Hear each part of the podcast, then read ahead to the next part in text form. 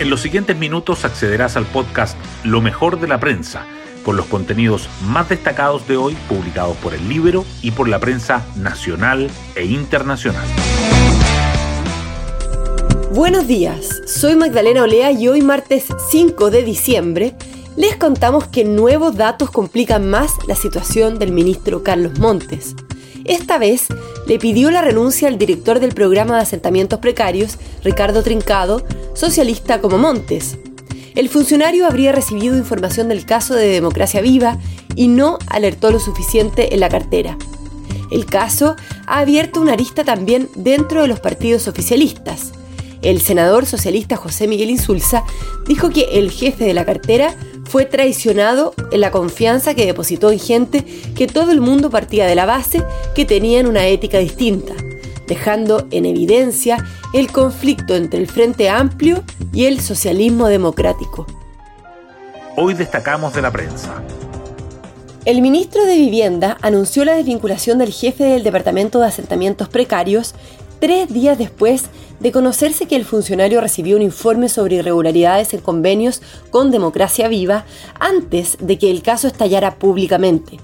Sin embargo, la presión de la oposición para que Montes dé un paso al costado aumenta e inquieta al Partido Socialista. En tanto, la Fiscalía ha citado a declarar a una serie de militantes de Revolución Democrática. El gobierno inicia diálogos y reuniones a contrarreloj para destrabar la crisis de las ISAPRES. La ministra Jimena Aguilera se reunió con sus pares del gabinete que monitorean el tema y con la Comisión de Salud del Senado. Esta instancia le pidió una nueva cita, pero sumando al comité político. Todo esto a del inicio de la votación de la ley corta y de la caída en los ingresos de las aseguradoras en enero.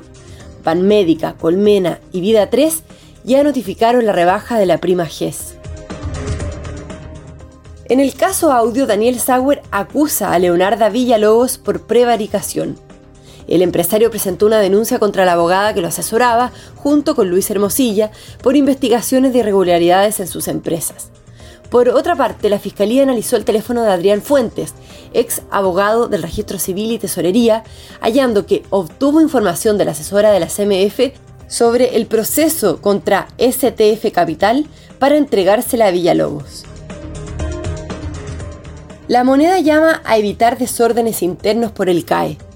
El anuncio del proyecto para condonar el crédito con aval del Estado sigue tensionando al oficialismo. Desde el Frente Amplio defienden la medida, pero senadores del Partido Socialista insisten en que no es una prioridad hoy y que no tienen los recursos para esto.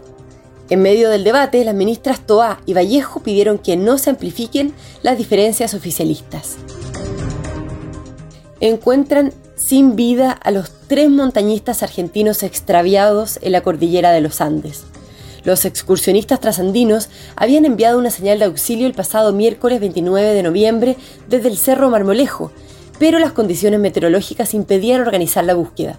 Sus cuerpos fueron encontrados ayer a unos 5.300 metros de altura. Expertos cuestionan la idea de Hacienda de subir la carga a los contribuyentes de mayores ingresos. El ministro Mario Marcel anticipa el diseño general de la reforma al impuesto a la renta, que será parte del pacto fiscal. El presidente de la CPC volvió a advertir que recaudar por la vía de alzas tributarias o nuevos impuestos no es el camino.